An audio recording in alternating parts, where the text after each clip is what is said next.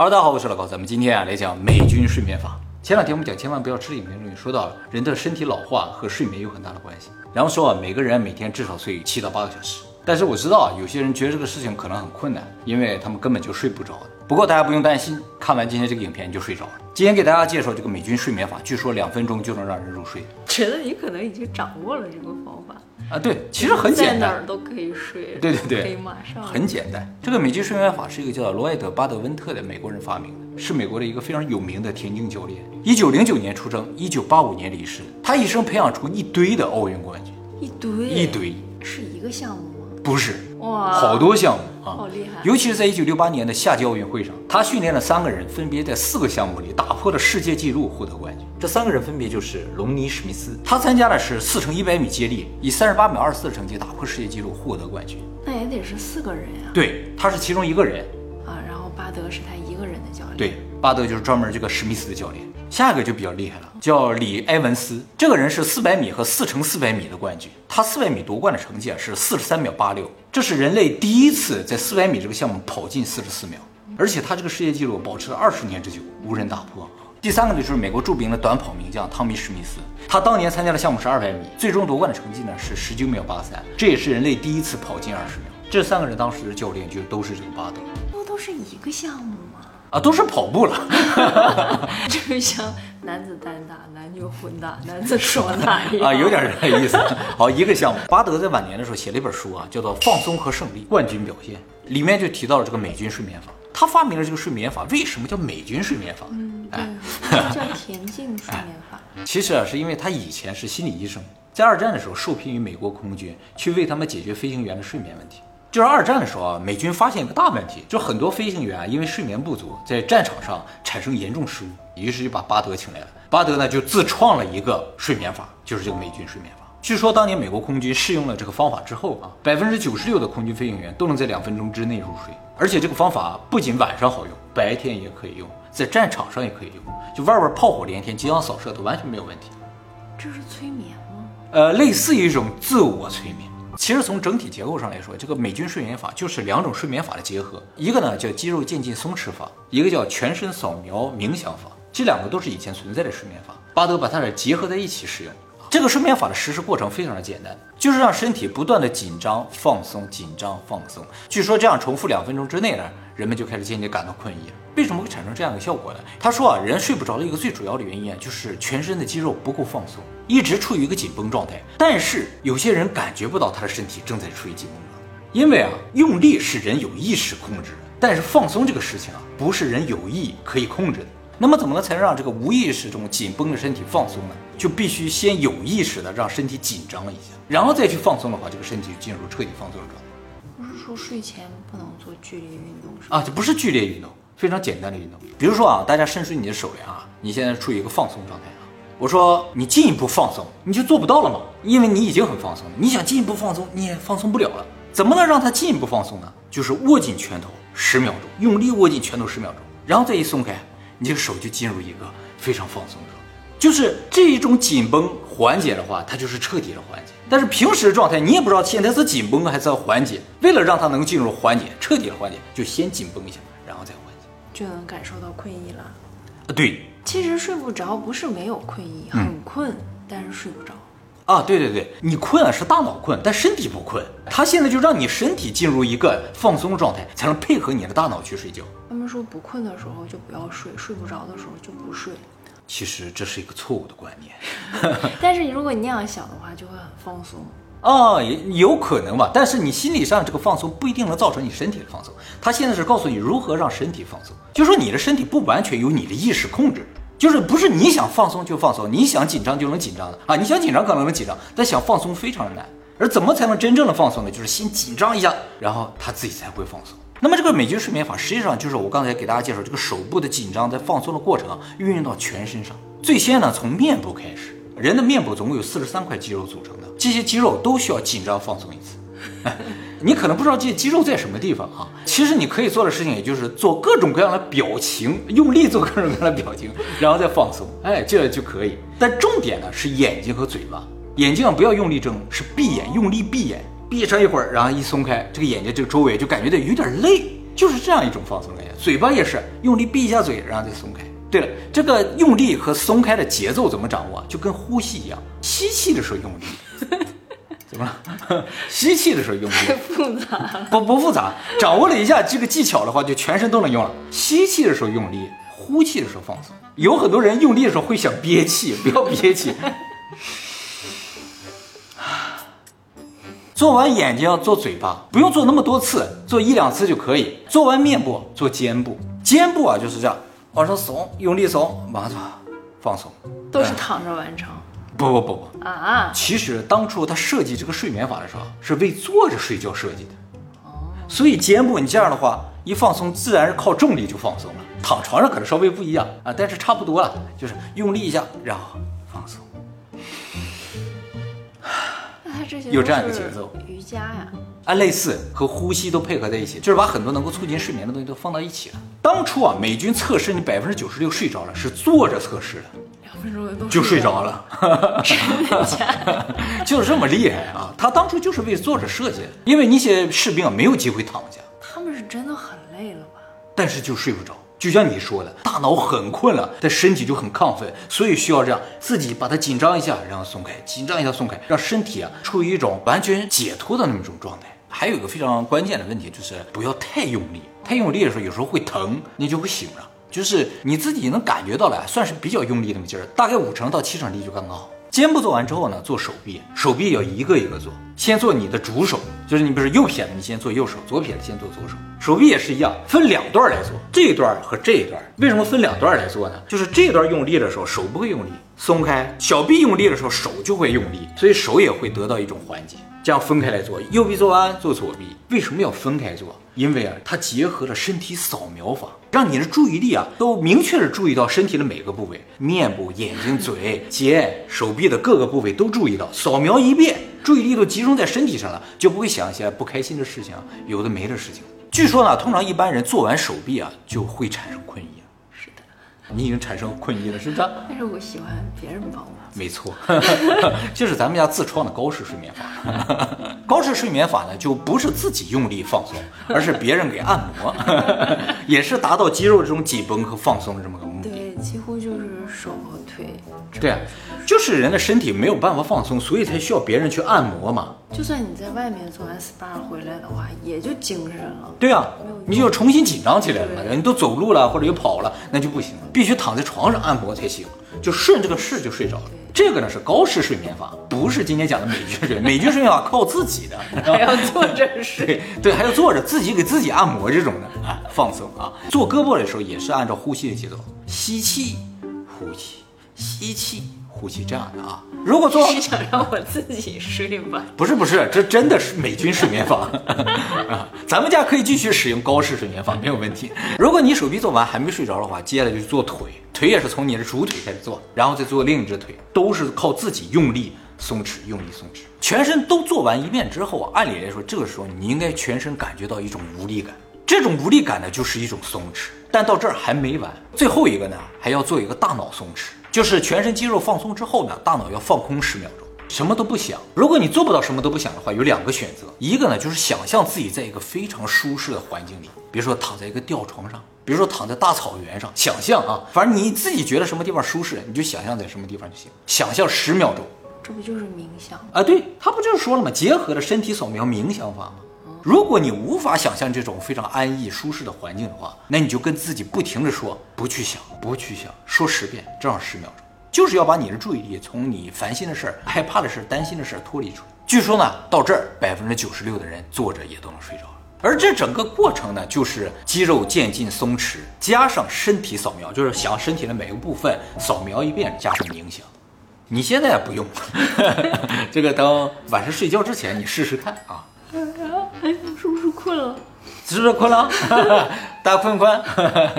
其实它的原理说白了就是让你身体放松的同时，让你的大脑呢去创造一个舒适的环境，然后你注意力都在你身体上嘛，就把你这个身体单独扫描下来之后，放到了这个你创建的虚拟环境里，就好像一个元宇宙里一样，然后在这个元宇宙里得到彻底的放松。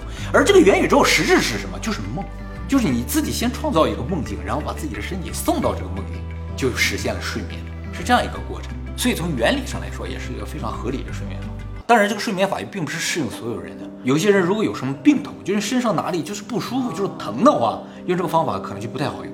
就无法脱离现实。对对对啊！但是呢，对大部分人来说应该是没有问题。重点呢只有两个，一个就是用力不要太大，第二个呢就是注意节奏和呼吸的节奏配合上。人在一个很有序的节奏下是很容易睡着的。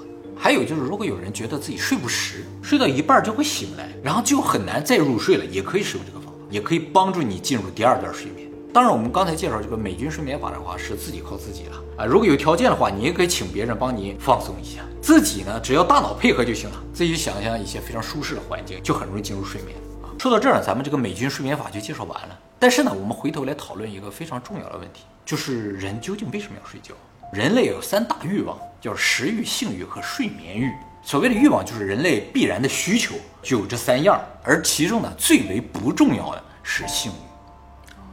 啊，因为人没有性欲也可以活着，没有任何的问题，只是可能传宗接代啊，物种延续有困难，但是人本身是没有什么问题，所以它是最弱的。而食欲和睡眠欲当中，睡眠欲更强一些，因为食欲啊是可以用人的意识控制的，可以不吃饭，你只要不想吃饭的话，他就可以不吃饭，而睡眠是不能控制的。就是我想让自己不睡觉，可能做不到。就是你可以绝食，对，你可以绝食把自己饿死，但是你不可以绝睡把自己困死，不可能的，到最后你就睡着了嘛。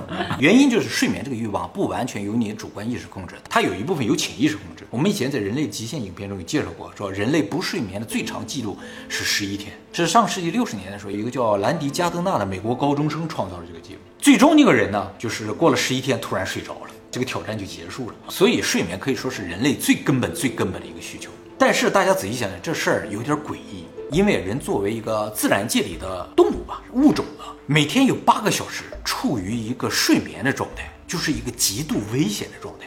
你不觉得这很奇怪吗？其实这个问题大家可能也都没有意识到，就是你每天有八个小时是处于一个完全没有防备的状态。比如说你的仇家要干掉你，每天都有八个小时的机会，对不对？你没有防备啊！当然，我们可以锁门了。自然界的动物就不能他，们也得睡觉，每天可能会有几个小时没有防备的状态，这不就很奇怪吗？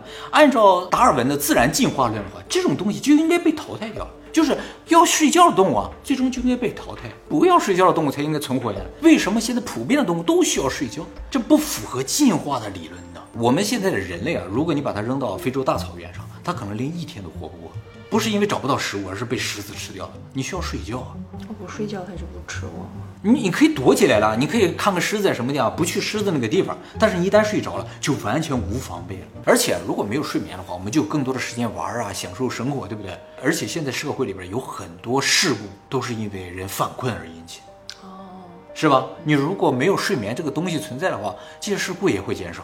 所以，怎么看啊，都觉得睡眠这个东西的存在很不合理。但是偏偏地球上大部分物种都需要睡眠啊，有的长有的短而已。尤其是人类吧，一天需要睡到八个小时，三分之一的时间都在睡觉，就显得更不合理。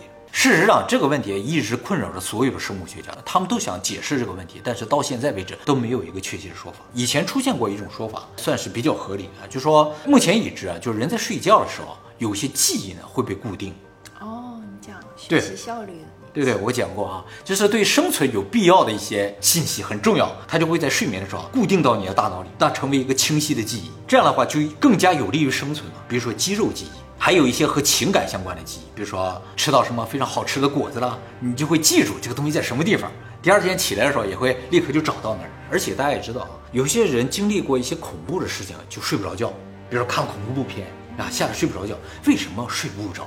就是大脑不想把这个恐怖的经历记下来，所以它不能让你困，是吗？啊，因为你一旦睡着了，你就记住了，就会产生心理创伤和阴影，所以你受伤的时候也睡不着觉，它不能让你记住。但是我们在以前的影片说，你受伤了千万不要睡觉，哎，因为你一旦睡觉的话，你这个运动损伤就会被记录下来，你就再也不敢去，比如说抓单杠了，不敢去跑步了。不是我看恐怖片就很容易睡着，因为你没有感觉到真实的恐怖。当你感觉到真实恐怖的时候，大脑就会把你这个睡眠功能给它停掉，说不能睡，不能睡，睡咱就记住这事儿了。你最好忘掉它之后，咱们得继续睡。所以大家如果感觉到自己睡不着啊，往往可能是白天经历过什么特别糟心的事儿，或者特别恐怖的事情。悲伤的时候也不要睡觉。对，这个悲伤的情感会被记录下来。失恋的时候也不要睡觉。对，刻骨铭心嘛。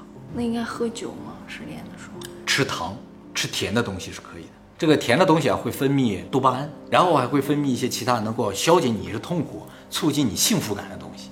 其实糖，我就跟你说吧，啊，算了，不说这个了啊。说你说糖啊，其实就是一种毒。毒品，呃呃，这你给说出来啊！这个以后我们专门做一篇给他讲解啊。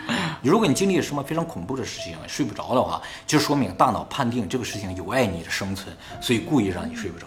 那如果单纯的为了固定记忆，就让人类睡八个小时，有点太长。你可啊以就睡一个小时、两个小时固定一下。对对对，所以说啊，有点牵强了，觉得这一定不是睡眠必然存在的一个理由。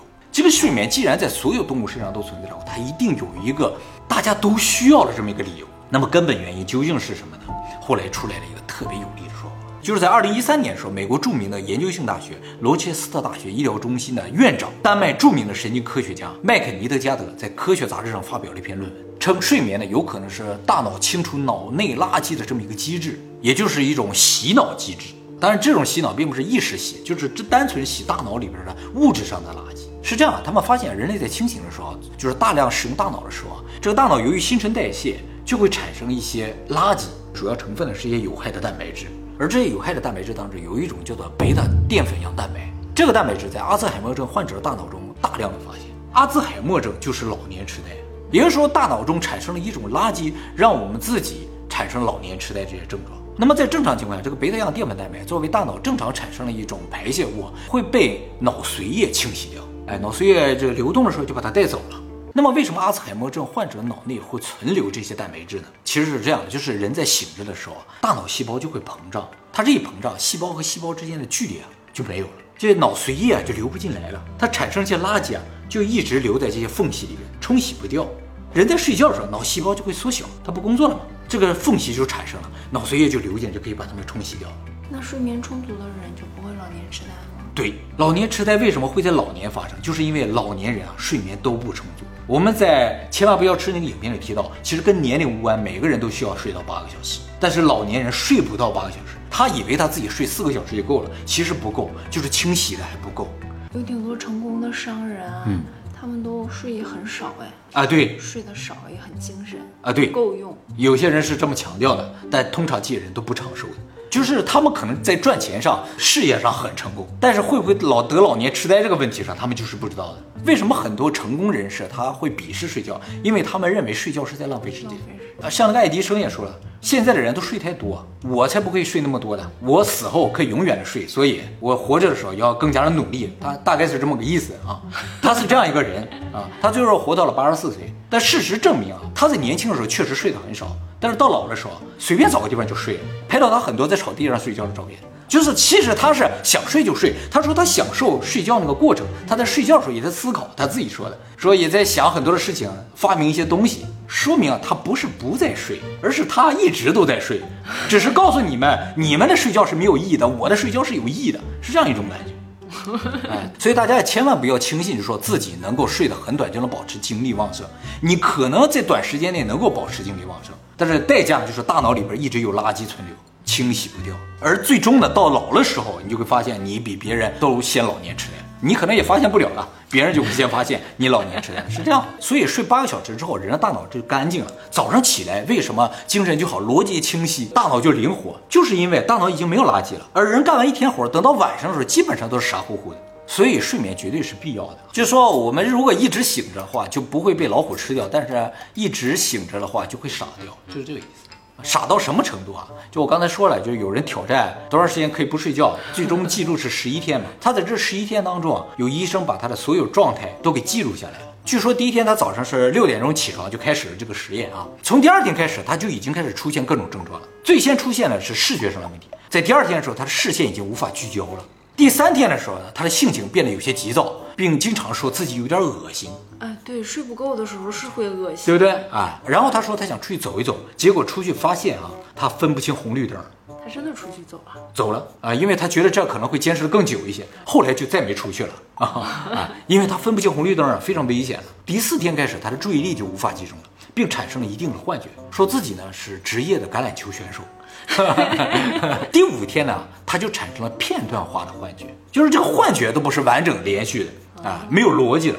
第六天啊，他看世界已经变成二维的，就看什么东西已经看不出立体感了，什么东西都是平面的。那他还能记住自己在接受挑战？可能能记住吧，只是他没有睡着了。而且呢，在第六天的时候，还发现他已经无法控制自己的身体了，就是啊，自己做一些什么动作已经不能够 完全实现了。还有就是他无法进行一百以内的加减运算，让他一百减七，他都算不出来。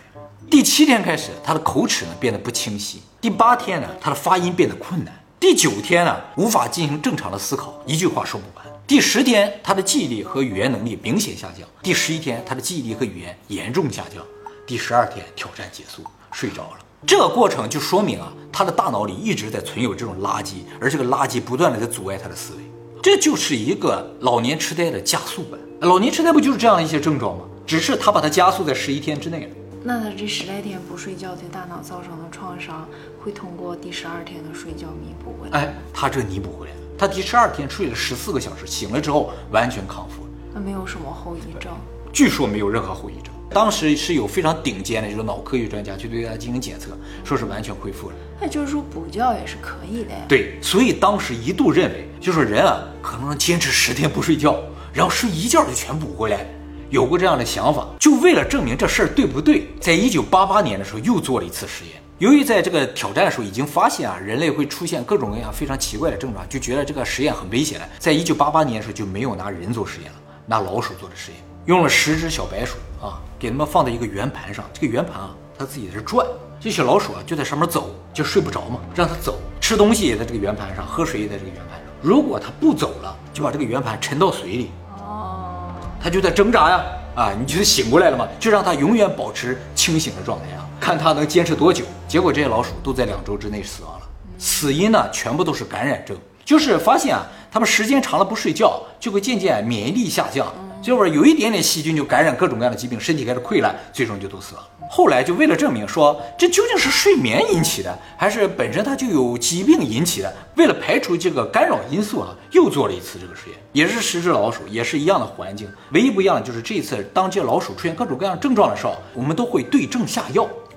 就比如说这老鼠体温开始下降的时候。哎，就马上就把周围温度提升一点。这老鼠进食量减少的话，马上就可以增加一点食物。这老鼠出现感染症了，马上就给打抗生素，就是让它所有的症状都消除的情况下，不睡觉，看它究竟能坚持到多久。结果这老鼠在第三十二天之内就全部都死亡了。最早的一个第十一天死的，最后一个第三十二天死，死因不明啊。哎，因为没有其他病啊，都是死因不明，就类似于像心脏衰竭了，就是就死了。说明什么？就是说不睡觉真的会死。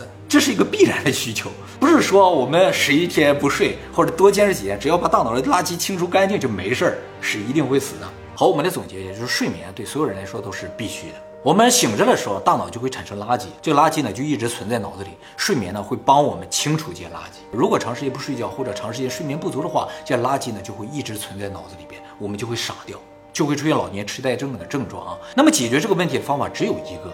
就是睡眠，没有其他任何东西可以替代睡眠。这也就是为什么睡眠在生存淘汰当中没有被淘汰的原因，因为它对我们所有生物来说，对我们所有生物的大脑来说都是必要的。所以现在还在熬夜看影片的你，可以去睡了。如果睡不着的话，就尝试一下我们之前提到那个睡眠法。还睡不着的话，可以试一下老高睡眠法。